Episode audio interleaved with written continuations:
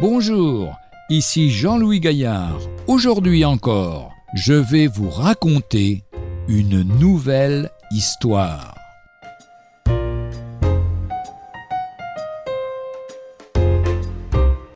La conscience du pot rouge. Oui, je sais ce que c'est que la conscience, disait un pot rouge. C'est une petite chose en forme de triangle à l'intérieur de ma tête. Ça s'arrête quand je fais bien, mais quand je fais mal, ça tourne et les coins me font mal. Si je continue à faire mal, les coins s'usent et ça ne me fait plus mal. Dieu a doté chaque être humain d'une conscience, cette connaissance intérieure que chacun a de ce qui est bien et de ce qui est mal, et qui le pousse à porter un jugement de valeur sur ses propres actes. Nous sommes malheureusement dans un temps où la conscience est comme étouffée.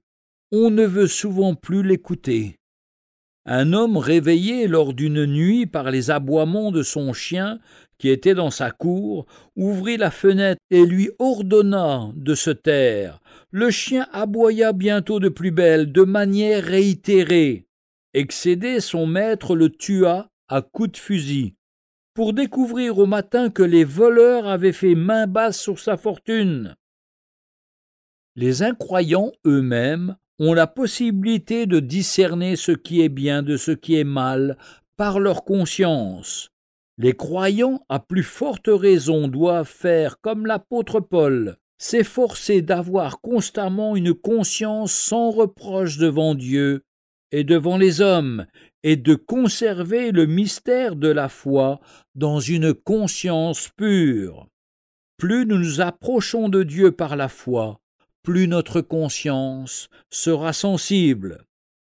Les païens montrent que l'œuvre de la loi est écrite dans leur cœur, leur conscience en rendant témoignage, nous dit l'épître de Paul aux Romains, chapitre 2, versets 14 à 16.